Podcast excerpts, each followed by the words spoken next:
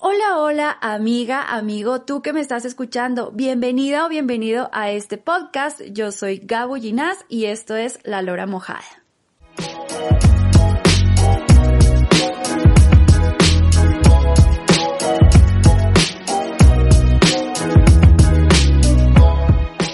¿Y qué tal, amiga, amigo? Qué gusto volverte a tener un episodio más aquí en este canal, en este canal de esta lora que se despluma de tanto hablar y que hoy está subida en una nube, porque sí, chicos y chicas, estoy emocionadísima. Este es el episodio último de la primera temporada, así que no me cabe en el pecho la alegría y el sentimiento de gratitud que tengo con cada uno de ustedes. Seas nuevo o nueva en este canal o ya hayas seguido episodios tras episodios este contenido, no te imaginas lo que alcanzo a sentir de verdad porque me parece que ese es el, el, cometido que yo tengo con este canal, con este podcast. Aparte de pues que sabes que me encanta hablar, me encanta hablar de cosas positivas, me encanta hablar de cosas que tal vez te puedan aportar, así sea mínima cosa o que te puedan aportar un montón.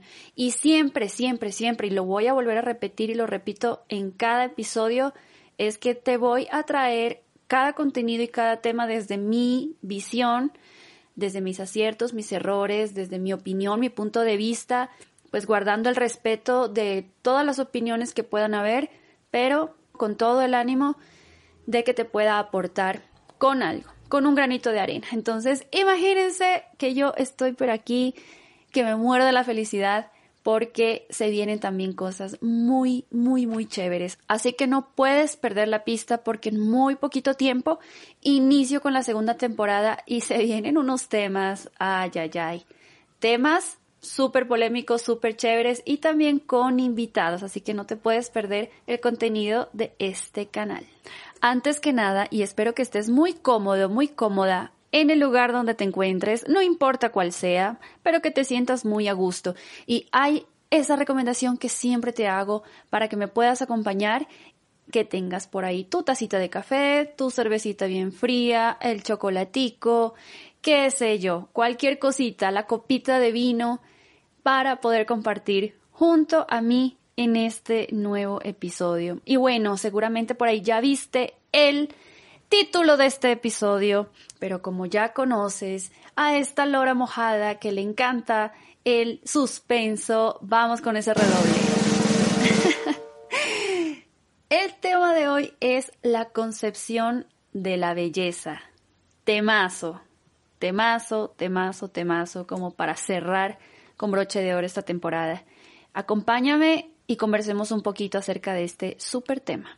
Y bueno, este fue un tema que por allí se me cruzaba con otros alternos que ya venía tratando y que dije yo tengo que hablar de esto, tengo que tocar este tema en mi podcast. ¿Y qué es la belleza? Como siempre comenzamos aquí como que con los conceptos para definir, pero vamos con el qué es la belleza. Bueno, primeramente yo creo que determinar qué es bello y qué no lo es es uno de los desafíos, creo yo, más importantes, más grandes, más interesantes, más extensos que tiene el ser humano. Porque para muchos es muy determinante, ciertas cosas son bellas, ciertas cosas no lo son. Para otros eh, nos mueve el tema de la subjetividad y para otros sencillamente no existe. Es un constructo social, es algo que Simplemente el tema es una utopía, una quimera, como tú lo quieras llamar.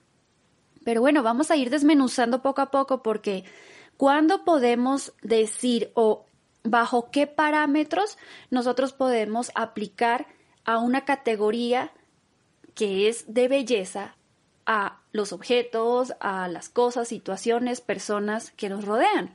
Y bueno, no es secreto aquí de que todos estos conceptos vienen desde la filosofía y desde hace muchísimo, muchísimo tiempo, con filósofos como por ejemplo eh, Platón, Genofonte, Aristóteles, etc. Y así, posterior a eso, vinieron más filósofos, más historiadores, más eh, incluso matemáticos que daban su versión o su opinión sobre este tema. conceptos, amiga, amigo, que van desde lo físico, espiritual, emocional, lo racional, la utilidad de los objetos. Imagínense, esto va dentro de lo que es el punto de la belleza funcional transmitida por Genofonte. Imagínense que es las cosas son bellas en tanto que sean útiles. Ya se imaginarán la magnitud de las posibilidades que se pueden abrir a lo largo de nuestro mismo eh, criterio para poder llegar a un significado propio de lo que es la belleza. Porque significados yo creo que hay un montón. Entonces, es un tema que es tan extenso, que espero hacerlo corto porque tú sabes lo pesada que estoy hablando. espero hacerlo lo más corto posible, pero que tenemos que como seres humanos comenzar a indagar en estos temas, porque esto es algo muy cotidiano, porque ya hemos venido creciendo, nos hemos venido como programando desde pequeños qué es bello y qué no.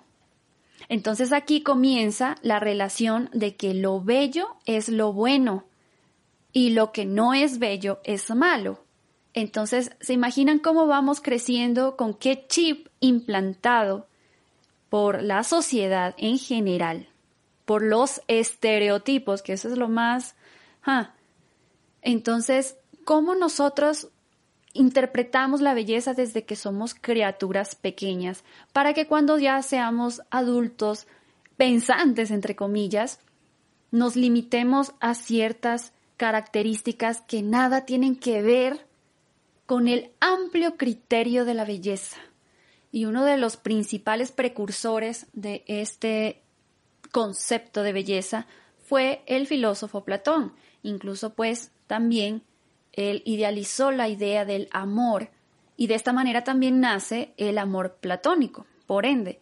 Y si ves que tienen muchísima relación el concepto belleza con amor platónico, el amor platónico es ese amor que lo tiene todo, todas las variantes de la belleza, física, emocional, espiritual, del alma, del raciocinio, etc. Entonces, te puedes imaginar que incluso por hoy, hoy por hoy, en nuestros días, seguimos hablando de un amor platónico. Ese amor platónico que a veces es una estrella de cine, que a veces es un cantante, que a veces es el vecino, que a veces es la compañera nueva del trabajo, que a veces es la persona que te cruzaste por la calle. Ese amor platónico es lo que en tu interior, en lo que tú crees que entra dentro de tu propio concepto de belleza. Ya ves porque creo que la belleza es totalmente subjetiva, pero todavía se siguen incluyendo este tipo de términos en, nuestra, en nuestro dialecto diario, en nuestra habla común y corriente y cotidiana. Y bueno, ¿tú cómo crees, cómo, crees, cómo piensas que para que desde siglos, siglos, siglos atrás hasta hoy tengamos ese concepto de belleza? Taratatán, ¿lo adivinas? Yo sé que lo tienes. Por medio del arte.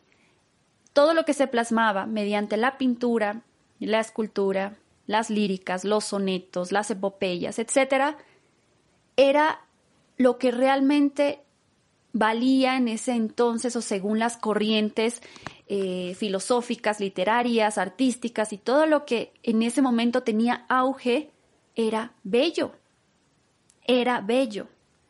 Y también hablando de la manera física y los estándares de belleza, también fueron cambiando con los años, con las épocas, con los lugares, qué sé yo. Entonces, ya te imaginarás desde cuándo fue plasmado el ideal de belleza para que hoy, incluso en nuestros días, todavía tengamos, y me incluyo, tengamos ciertos recelos, estereotipos, complejos, etcétera, en cuanto a la belleza. Porque todavía, para muchos, sigue siendo un tema utópico. Para muchos, sigue siendo un tema tabú. Para muchos, incluso es un tema que es blanco o negro. ¿Es bello o no? Entonces, hablar sobre este tipo de cosas, ir más allá ir más allá, porque hablar por encima no es algo que tú cales profundo en tu alma y que lo dejes y lo guardes y lo aprendas y lo transmitas a más personas. Entonces, a mí se me hace muy importante hablar de este tipo de cosas para que no nos cerremos. La mente siempre tiene que estar abierta a los nuevos aprendizajes y a las nuevas experiencias. Y hablándote de experiencias, me voy a lanzar así como clavado en piscina al concepto que tengo yo de belleza, a esa perspectiva que te quiero compartir en este episodio. Tal vez sea la misma tuya, choca esos cinco.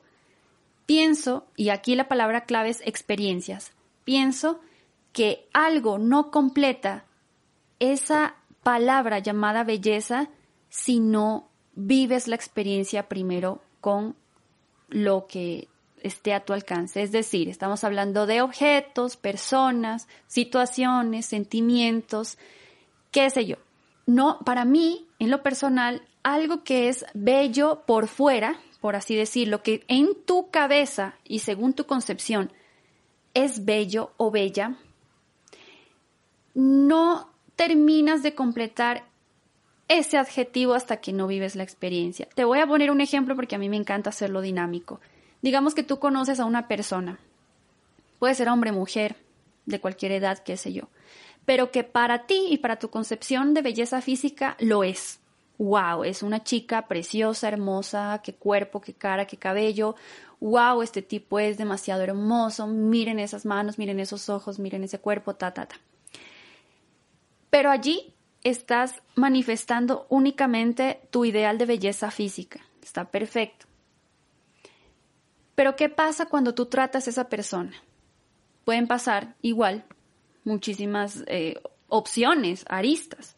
Entonces puede ser que esta persona en efecto también sea súper bella o súper bello en su forma de hablar, en su elocuencia, en sus valores, en sus principios, en su calidad de ser humano, o puede pasar todo lo contrario. A más de uno nos ha pasado que vemos o conocemos a una persona que dentro del ideal de belleza, sea social o sea propio, como que hace check, sí, perfecto, lindo, linda, pero que luego lo voy a tratar o la voy a tratar y mm, no, porque personas hay de todo tipo. Entonces tal vez esta persona no concuerda con mis valores o con mis principios o de plano tiene una actitud súper negativa o súper mala o súper grosera o es. Entonces es como que se nos cae del pedestal, ¿no? Es como, mm, no, paso. Por más que por fuera sea una belleza andante, el momento en que la tratas no lo es. Por eso me baso muchísimo también en la experiencia. Tenemos que ser realistas. Tenemos que ser realistas y sinceros y, son, y honestos aquí. Hay muchos parámetros y muchos factores, por así decirlo, que la sociedad te impone, sea como sea. Antes era por medio del arte, ahora te lo topas en tu red social a cada rato, del ideal de belleza. Si seguimos esos patrones, por así decirlo, y vemos a alguien bien parecido, bien parecida, sabemos que está dentro de esta entre comillas, en este grupo, pero ¿qué pasa entonces con lo que no entra en esos estándares, pero por nuestra concepción y subjetividad de la belleza, a nosotros nos resulta encantador? Porque la belleza no solamente está en lo físico. Y tal vez, tal vez, y solo tal vez, te pase lo que a mí, que nos gusta las cosas fuera de lo común, que no nos gusta el copy-paste, que no nos gusta que todas las personas, todas las situaciones, todos los objetos, todo a nuestro alrededor sea como hecho en serie. No sé si te pasa. Si te pasa, por favor, choca esos cinco imaginariamente. Todos tenemos nuestro propio concepto de belleza. Dentro del mío, aparte de vivir la experiencia para yo decir qué bello, qué bella, está el hecho de que sea diferente. Está el hecho de que no sea igual que el resto, que los demás. Y te hablo desde el, el anillo, el collar, desde el plato de comida, desde la situación y la experiencia que voy a vivir, el reto que voy a vivir, hasta la persona con la que quiero tratar y que me llame la atención. Entonces estamos hablando de una subjetividad completamente. Todos los conceptos que ya veníamos como que sabiendo o teniendo en cuenta desde que somos criaturitas y desde que hemos venido creciendo con estándares en pasarelas, en hmm, certámenes de belleza, tanto de hombres y mujeres, ¿no? Youtubers, influencers, modelos, cantantes, actores, estrellas de cine, qué sé yo, es lo que nos ha incluso creado complejos para sentirnos atractivos o no, para decir yo encajo allí o no. Y te lo digo porque a mí me ha pasado y seguramente me seguirá pasando.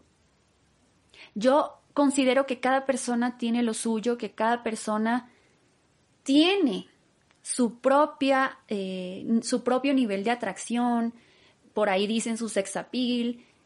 Todos, todos tenemos algo.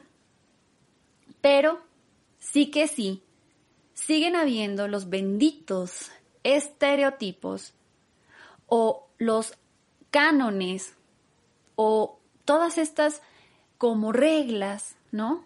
Imagínate, reglas, para que algo sea bello y no necesariamente es así.